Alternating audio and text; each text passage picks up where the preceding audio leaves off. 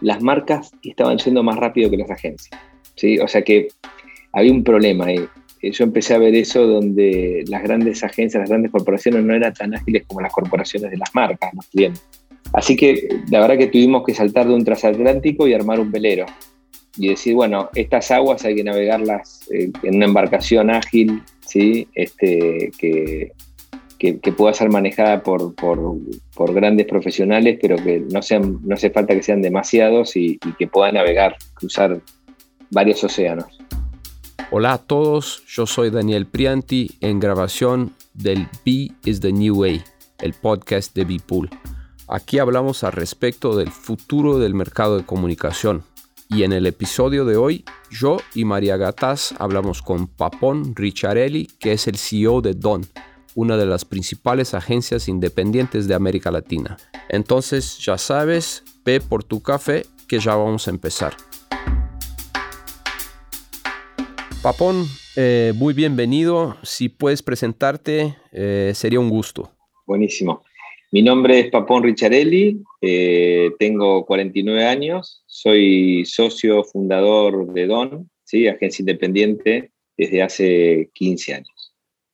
Perfecto. Eh, Papón, eh, fundaste a Don eh, en 2009, ¿correcto? Y, bueno, antes de Don te ocupaste de, posiciones de liderazgo en agencias tradicionales, ¿no? Como BBDO, como Macan. llegaste a, ser el, CEO de, de, Macan. cuéntanos un poco la diferencia entre liderar una agencia de las más tradicionales y, liderar tu propia eh, agencia independiente? A ver, em, primero Daniel, eh, todo ese recorrido fue un recorrido que fue hecho en forma inconsciente o consciente, pero siempre tuvo latente el, deseo de dirigir, el deseo de liderar. ¿sí? O sea que fue un recorrido donde siempre elegí, digamos, un compañero, un maestro, alguien de quien aprender. ¿sí? Me, inicié, me formé en, un estudio de diseño con este, una persona formada justamente en Brasil, Héctor Tortolano, un director de arte muy, muy talentoso que me enseñó el diseño, la dirección, de arte. De ahí pasé a una agencia muy emblemática acá en, Argentina, en Buenos Aires, y era emblemática en la región, que era eh, David Rato, ¿sí? que era en, un palacio, en una época, era Mad era Mad Men no, no, es, no es que era como Mad Men, no, era Mad Men. Era Mad Men. Eh, y yo era muy pequeño, no trabajaba, gente, tenía 21 años cuando empecé a trabajar ahí, empecé a los 17, tenía 21 años cuando empecé a trabajar ahí en, en David Rato, y eh, bueno, ahí fue que me bautizaron Papón, porque no les gustaba mi nombre original, Juan Manuel, me dijeron, mira, no nos gusta tu nombre, te vamos a poner otro nombre, te vamos a pensar un nombre. O sea, para que te des una idea de lo vertical que era, de lo vertical que era todo. Eh, pero bueno, la verdad que con tal de trabajar ahí era capaz de, cualquier cosa, ¿sí? Era como un joven que estaba cumpliendo su sueño. Y ahí aprendí el, trabajo en equipo, el, trabajo en duplas, ahí se formaban en duplas, en equipos creativos, que no era muy normal hasta ese momento. Era muy reciente eso, ¿no? El redactor con el director de arte, el director creativo. Entonces quise como entender un poco esa formación de equipo y esa estructura, que era, a ver, la verdad que era muy parecido a un ejército, en la ¿no? el general, los, tenientes, los capitanes, los soldados, o sea, era la, si realmente hiciésemos una analogía, sería el, mismo organigrama. Entonces quería entender un poco ese funcionamiento, eh, para obviamente el, día de mañana evolucionarlo. Eh, eh, muy importante que yo empecé con la migración de, empecé bocetando a mano, pasando letras a mano, eh, en un laboratorio, haciendo fotolitos, revelando fotos, o sea que había una cuestión artesanal muy grande, para luego, cuando pasé a David Rato, ya había computadoras, o sea que llegaban las, las Mac, y, era ese mundo más operar las Macs, y gente ¿no? mayor de edad que estaba preocupada que no sabía manejar las Mac, a ver si les podía enseñar. Entonces, para mí era muy lindo entender los dos mundos, ¿no? lo, lo analógico, lo, y cómo llevar lo analógico a lo digital. Y luego de ahí fui, fui creciendo, eso se transformó en, rato, ratos fue rato BBO y luego este, pasé por otra agencia local, ¿sí? Este, que era una Verdino Bates, que era una conformación de creativos, justamente había pasado Bulli Bachetti y había dejado todo un equipo, había que refundar eso, armarlo, tuve un breve paso por ahí, y luego volví, pero ya no era más David Rato BBDO, sino que era BBDO, BBDO Argentina. Y ahí fue como, como refundar eh, también eso eh, con, con Joaquín Moyá como hoy fundador de, la comunidad, como coequiper, éramos coequiper, digamos, este, así que trabajamos mucho tiempo juntos. Eh, luego llegó Carlos Pérez y, me convidó a ser director general creativo de BBDO Argentina. Entonces ahí también fue todo un aprendizaje, ¿no? de, venir de, una escuela de creatividad, de, trabajar con, grandes personas y maestros, a poder tener una mirada del negocio más estratégica. ¿sí? Fue la evolución de, del sistema de trabajo, de lo artesanal, eh, de la cultura creativa a la mirada estratégica. Eh, luego de unos años, la verdad que necesitaba crecer regionalmente y entender un poco más el negocio, el back del negocio. Y ahí decidí ir a Macán. Sí, me tentó Macán y decidí ir a Macán para manejar la región y ser CEO de la operación local. Eso ya tenía un desafío más grande, ¿no? Porque era veníamos de, nacer como director de arte, director creativo, director general creativo, a entender eh, la estrategia ya, ¿no? pero ahora había que entender el negocio, o sea, cuánto valen las ideas, el valor de las ideas, ¿no? Eh, y, el equipo y la gente que es necesaria para eso, o sea, cómo, cómo, es eso, cómo, cómo se, se genera una relación con una marca y se llegue a tener esa conversación, a entender. Entonces fue como muy valioso una, agencia recontra mainstream, recontra corporativa, pero la verdad que me enseñó mucho. Eh, y me acuerdo que íbamos este, con el equipo argentino a presentar nuestro PNL, primero San Pablo, y imagínense los primeros PNL de, no sé, una, era no, eran buenos, digamos, pero eh, la verdad que queríamos que sean buenos. Eh, y, la verdad que, bueno, que lo fuimos perfeccionando, fui entendiendo lo que era armar un PNL, lo que era realmente ser sustentable una o sea, que las ideas, ¿sí? que las ideas, la estrategia que hacíamos podía, eh, ser, podía ser sustentable una organización que tenía 200 personas. Entonces, entender que estabas liderando un negocio que, en definitiva, gracias a esas 200 personas, podía crecer. Y ahí tuvimos como, como las primeras ideas de eh, vender creatividad desde aquí, desde Buenos Aires a, la región, al mundo. ¿sí? Y, empezamos, eh, eh, viajamos a Francia por L'Oréal, viajamos a Suiza por ABB y por Nestlé, viajábamos a Estados Unidos por General Motors, a México por Nestlé también. Y bueno, y empezamos a vender, y eso nos, nos, nos, mejoró mucho, nos mejoró mucho, nos hizo crecer, y ahí entendí, o sea, el primer pianel fue realmente malo, pero los últimos eran ya mucho mejores. Qué Por suerte. Eh, eh, y ya me, permitieron ir a, New York a presentarlos. ¿no? Digo, no, no pasabas de Brasil si no, si no eran buenos. Entonces ya empezaron a ser tan buenos que me acuerdo que fuimos a presentar varios pianeles a, John Dunner, en ese momento el CEO global de Macan. Era un desafío presentar un pianel en inglés en la casa del señor, ¿no? En, en el headquarter, headquarter de, de, Macan Global. Y era muy, muy bueno porque para él era muy también muy simpático que, que una persona de origen creativo, no financiero, eh, esté al mando del negocio y, la verdad que el negocio iba muy bien. Eh, y la verdad que este, aprendí mucho de eso, aprendí mucho de la, mirada corporativa, de cómo se mira eh, desde, desde un headquarter, un país satelital, de cómo se mira una región, de cómo se ganan proyectos regionales, globales, locales, de cómo estructurar el equipo. Todo eso fue un recorrido hasta, hasta el 2000, 2008, Daniel, que, que, el mundo entra en una crisis, ya venía en crisis, digamos, ¿no? Este, pero entra en una crisis el bailout de Estados Unidos, una de las depresiones económicas de las más grandes del mundo, y, veíamos que esas grandes estructuras, las marcas estaban yendo más rápido que las agencias. ¿sí? O sea que había un problema ahí. Eh, yo empecé a ver eso donde las grandes agencias, las grandes corporaciones no eran tan ágiles como las corporaciones de las marcas, los clientes.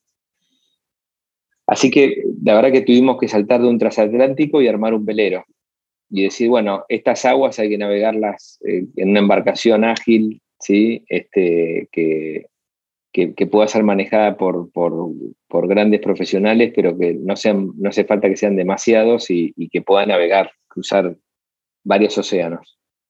Así que ahí nació Don, ¿no? Con, digamos, la, necesidad de tener respuestas ágiles y rápidas, ¿sí? Eh, el mundo se complejizó mucho, o sea, necesitabas, eh, por, ejemplo, para hacer un hiring de, de, personas necesitas pedir permiso a la región o, o al headquarter central, lo mismo para para adquirir tecnología, computadoras para los equipos o, salarios o bonos.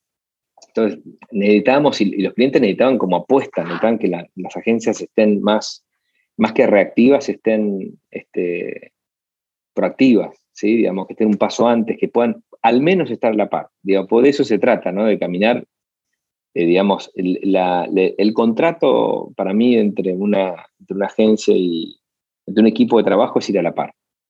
Eh, ahora, de alguna manera, una, agencia de comunicación maneja estrategia, maneja innovación, maneja una visión. O sea que esa visión, eh, nuestra tarea también es iluminar unos pasos antes, iluminar unos metros antes. Decir, bueno, va a venir esto, puede venir esto, esta tendencia, miremoslo, pensémoslo.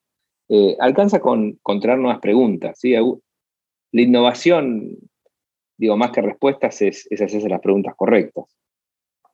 Entonces, esa necesidad de, estar más flexible, de, ser más proactivo que reactivo, eh, iba a ser difícil dentro de, dentro de la corporación. ¿sí? Eh, entonces necesitamos, necesitamos, en ese sentido, armar DON para seguir eh, volcando la energía en, ayudar a las marcas, no en, una dinámica más interna, ¿no? de, solucionar una suerte de, lo digo sanamente, una suerte de burocracia o organización interna eh, que, nada tiene que ver con las marcas. A ver, había un gran faro global, y siempre es, y creo que lo va a ser, que es Wyatt Kennedy. Si Wyatt Kennedy es la agencia independiente. Eh, digamos, básicamente es una red independiente hoy que tiene oficinas en, distintos lugares del mundo, pero es como la esencia de, digamos, de, de qué es posible, ¿sí? digamos, grandes marcas, grandes corporaciones que creen y confían en ellos. O sea que de alguna manera no era, no era un camino a ciegas, sino que había un camino con un faro, ¿sí? Había, digamos, vuelvo al, a, la, analogía este, navegante. Eh, había un faro que era Weston Kenny que eh, más o menos nos mostraba cómo era y nosotros podíamos este, navegar haciendo nuestro camino, haciendo nuestra traje de ruta, pero entendíamos que si en algún momento nos, perdíamos había, había referencias.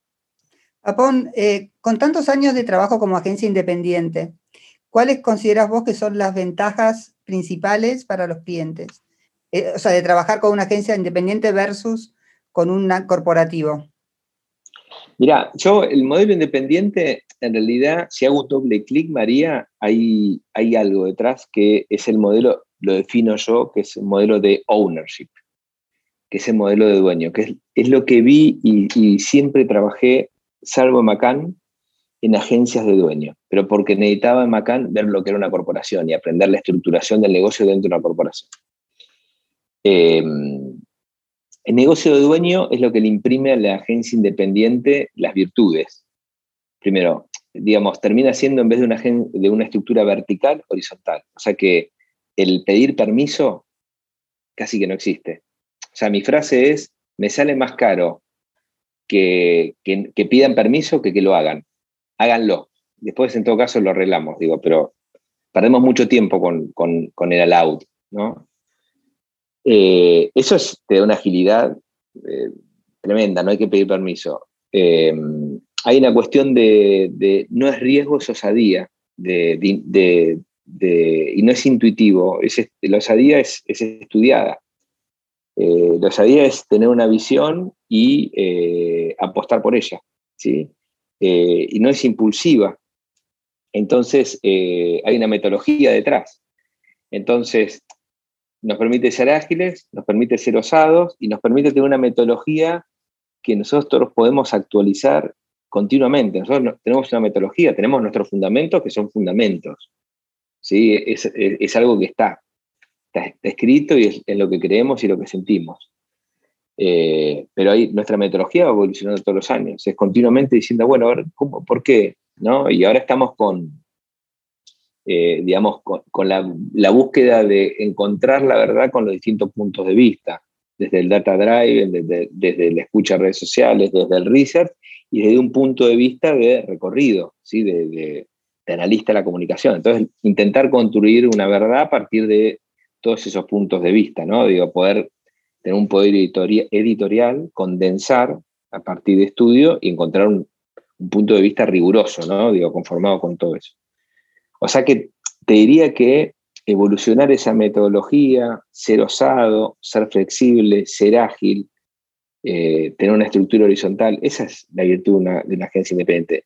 Eh, y la verdad que apostar por la gente, apostar por el equipo, ¿no? conformar un lugar de pertenencia. Hoy, este, una, yo no, soy nada sin, el equipo de la agencia. ¿sí? Y el equipo de la agencia no es nada sin el equipo de la agencia. O sea, definitivamente, y como te hablo de ese espíritu de, lo pongo en un velero, y vos tenés un velero de competencia. Si hay alguno de los, eh, vamos a decir, eh, tripulantes que no hace su tarea, se mueren. Entonces, de alguna manera, no flotan, vamos a decir, ¿no? No, no para no ser tan absoluto, se mueren. Pero acá, acá es lo mismo, ¿sí? Digamos, eh, hoy, hoy Don es una agencia que entre México, eh, Bogotá y Buenos Aires tiene 135 personas.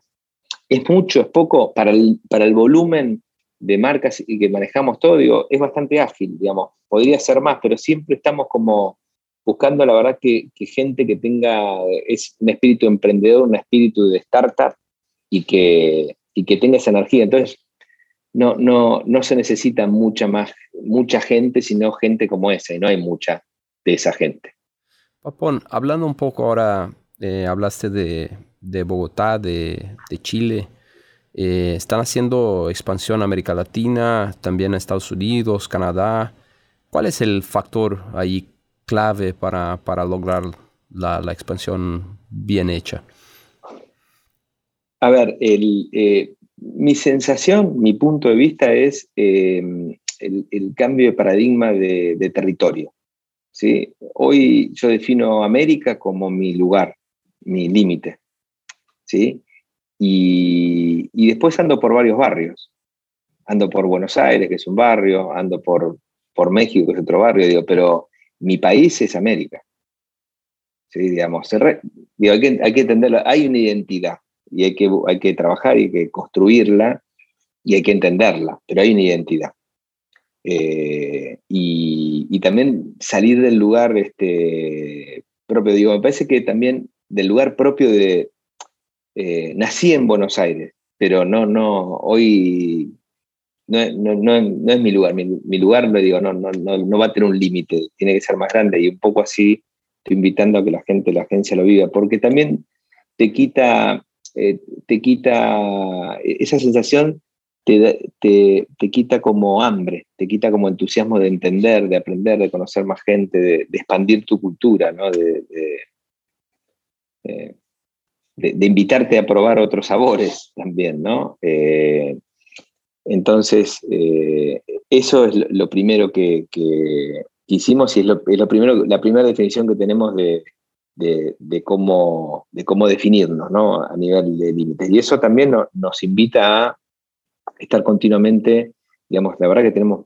varios, varias marcas que acompañamos de distintas categorías que nos enseñan mucho, y nos enseñan mucho, y hoy en, en cada benchmark que hacemos para cada uno de ellos, entender eh, por ejemplo, venimos de, reunirnos de una finte con un nuevo producto y entender ese benchmark, de decir, bueno, a ver, veamos qué están haciendo, pero veamos qué están haciendo en, Brasil, veamos qué están haciendo en, Colombia, veamos qué están haciendo en México, veamos qué están haciendo en el mercado hispano, veamos qué están haciendo. Este, es un cliente que no, no opera en un país, pero nosotros ya tenemos el ejercicio de ver un poco todo porque la verdad que nosotros sentimos que hoy América, América Latina, América en general, digamos, eh, eh, digamos, son negocios muy particulares, negocios muy, digamos, transversales y que se inspiran unos a otros. Y que en, definitiva la gente tiene mucho en común. Entonces, este, todo ese aprendizaje sirve. Lo podemos, ese conocimiento sirve para, para este, llevarlo de un barrio a otro, sin fronteras. Papón, eh, con todos estos años de, digo, de éxito que han tenido, digo, eh, preparando la entrevista, bueno, todos los premios que tienen, Cannes, bueno, todos los premios que han tenido y el crecimiento que han tenido. Eh, ¿No han tenido alguna oferta de Manei? Sí, sí, sí. La verdad que en el recorrido hemos, hemos, hemos transitado algunos, algunas charlas, conversaciones. Eh, la verdad que han sido muy, muy enriquecedoras. no, no, no hemos encontrado como el punto hasta el momento el punto de, te diría, de complementariedad.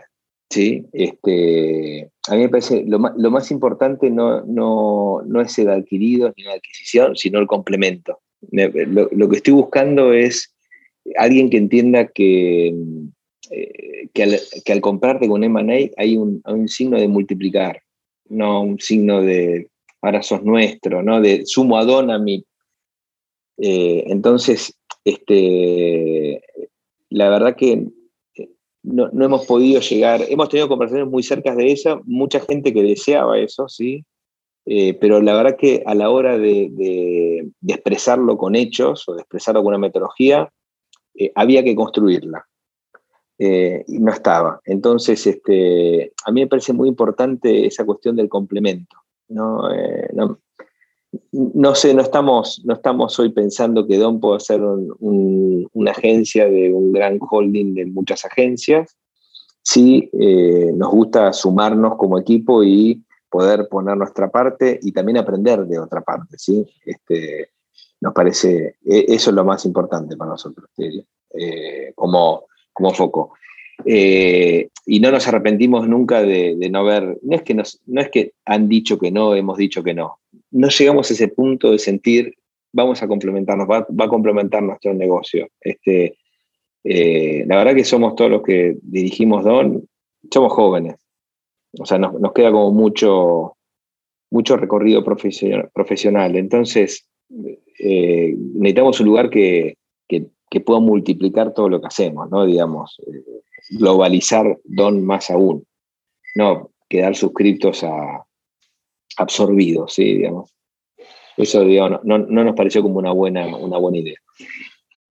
¿Cuál crees que es el papel de la tecnología en la comunicación y, cómo impacta eh, la creatividad? Y eh, es un medio muy poderoso. Es un, la verdad que la tecnología ha ayudado a la creatividad mucho, a a concretar y a expandir el límite de las ideas. Hoy es un facilitador, la tecnología es un facilitador en la vida de todos y es un facilitador en el mundo de las ideas. O sea que eh, te diría que una idea que no llega a dialogar con la tecnología eh, es una idea que no llega a tocar la gente, ¿no? Digo, me parece que, la tecnología ayuda a que la idea esa tenga como una experiencia en, las personas, ¿sí? Como eh, otra forma de vivirla. Eh, me parece que nosotros, viste, tenemos que salir de un formato de, expresar la idea en un solo medio, de dejar de visualizar las ideas en, una forma, nada más en un contenido. Eh, a veces las ideas pueden ser otra cosa, ¿sí? Este, pueden ser algo que tocas, puede ser inteligencia artificial, puede estar expresada ahí. Eh, no es un trabajo fácil porque también uno lo puede imaginar, pero necesita del otro lado que también que lo imagine, alguien muy osado. Yo creo que ese momento va a llegar, digamos. La verdad que la sensación es como que estamos todos muy, muy atentos a, la generación de un contenido, ¿no? Digamos. Eh, que es, de alguna manera, no hay duda de que es algo de, que todo el mundo consume, digamos, continuamente estamos consumiendo contenidos en, en, el teléfono. O sea que la gente está, eh, digamos, el poder de lo audiovisual es, eh, es un intangible eh, poderosísimo, te diría el, más poderoso como relato, ¿sí? digamos. Yo creo que si, la iglesia pretende que, la Biblia sea más leída, debería, debería realizarla, debería, debería ser contenido en Instagram, ¿no? Para hacerla más atractivo, porque la gente de alguna manera, digamos, necesita como que le entre por los ojos las cosas, ¿sí? Para creerlas, para verlas. Eh, entonces, eh, hay algo de, también encontrar otro tipo de, relatos y la tecnología puede ayudar mucho en eso, ¿sí? Digamos, este, en que sea, digamos, que la tecnología sea un contenido y sea una manera de expresar una idea. Eh, si bien hoy lo estamos viviendo y son, son complementos, no siento que, que hayamos alcanzado el punto máximo de que la tecnología sea el lugar. Vamos a llegar, nos va a llevar un par de un tiempo, no muy largo, pero a que, digamos, una idea pueda ser expresada, una marca pueda expresar su punto de vista, su creencia eh, en tecnología.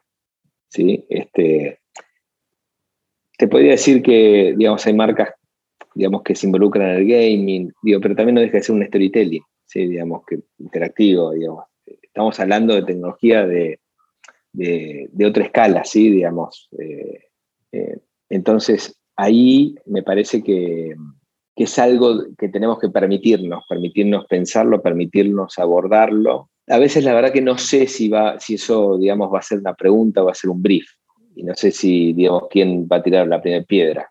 ¿sí? Digamos, me parece que tiene que venir más del, lado, del lado del que propone la idea, ¿sí? Eh, como para intentar iniciar esa, esa charla y también este, tener los, los partners adecuados como para, para quitarle un poco de vértigo y, dar, y dar más certezas, ¿no? Pero creo que definitivamente este, es, a donde tenemos que ir y, vamos a llegar más pronto a lo que queremos. más allá de, digo, ya hablamos del tema cultural, que para vos, digo, América es un país, digamos, o sea, toda la parte de integración cultural, digo, de México, de Colombia, de Norteamérica, de Argentina, Brasil, y también un poco más allá del tema de tecnología, ¿no? Que estuvimos hablando hasta ahora. ¿Qué otros temas o qué otro tema te, tiene pensando en este momento? O sea, ¿qué otro tema es de interés para vos en este momento? Y la pulsión social eh, es, muy interesante para mí, la sociología es muy interesante, digamos, es, donde, más, eh, donde más tiempo insumo en entender y estudiar la gente y los distintos segmentos, ¿no? Digamos, em, la creencia eh, de las personas, el rol de los medios, ¿sí? el, rol de las redes,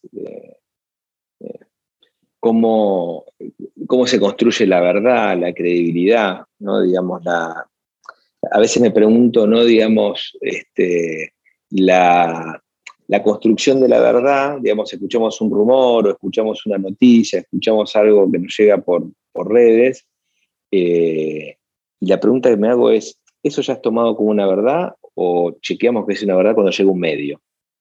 Entonces digo, a mí me parece que el grado de la ansiedad que estamos teniendo es que ese rumor que se corre por redes, y tomo el chat como una red, ¿sí? digamos, eh, la ansiedad que estamos manejando se transforma antes en verdad de llegar a corroborarse periodísticamente.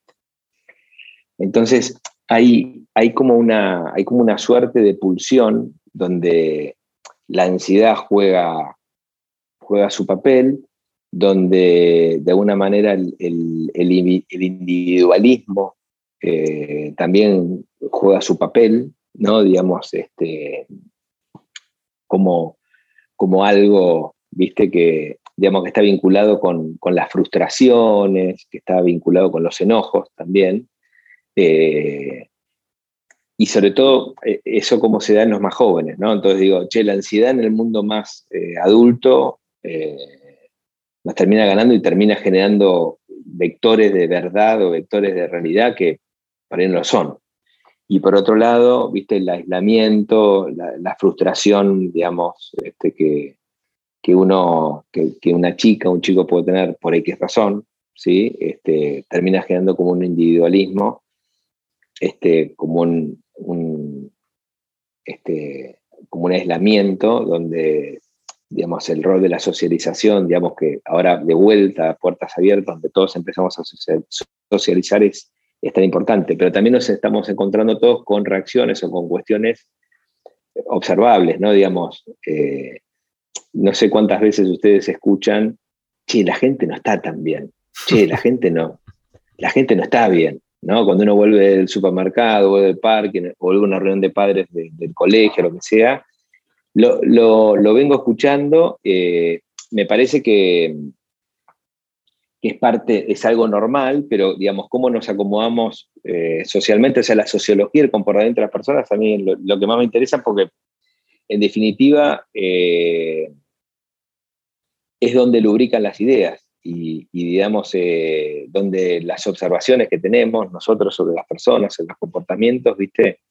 Eh, tienen que ser fieles, ¿no? Eh, de alguna manera a veces siento que, las observaciones o, a veces lo que nos piden las marcas o les gustaría las marcas está construido en un mundo ideal que no sé cuánto está pasando ahora, ¿no? Digamos, es como a veces, y ese momento que no está pasando ahora hay que ver si ese reacomodamiento de todo lo que vivimos y estamos viviendo, eh, cómo, cómo, sedimenta, dónde, dónde, cuál es el espacio de naturaleza que vuelve a ocupar, si es el mismo o es otro. Eh, pero nosotros, en definitiva, es, eh, las ideas es interpretar a las personas. Entonces, si perdemos esa capacidad, muy, muy, muy, o el sueño de las personas, ¿no? Digamos, que sueñan, que, que, los motivan, la motivación sincera, ¿no? Que es que los despierta, ¿no? Cuando, cuando uno va al cine o ve una película, eh, hay cosas que te, despiertan ilusión, que te despiertan este, admiración, sorpresa. Eh, entonces, todos esos estímulos eh, nosotros aprendemos y los recogemos mucho, ¿no? Digamos, como...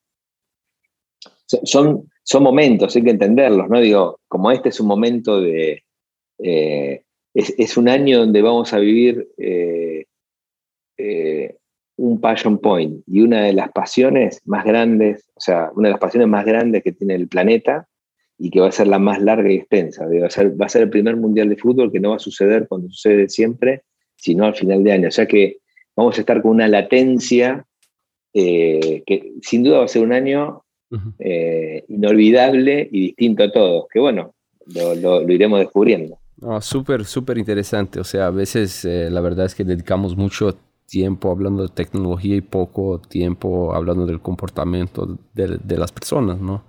Y, sí, sí, sí. eso, y eso es lo que, lo que viene primero. Y ahora, eh, pensando un poco ahí eh, en ese tema más, el tema que hablamos de los medios, ¿cómo ves el, futuro ahí, o, o, por lo menos los próximos cinco años ahí de la de la, de, la industria creativa? A ver, hay algo que eh, sin dudas para mí no va a cambiar, eh, que son las ideas. Las ideas eh, como construcción de activos es, te diría que es, es lo más poderoso que, que, tenemos como industria y que, que, va a seguir subsistiendo no hay recurso, no hay herramienta que supere eso, digamos. ¿Por qué?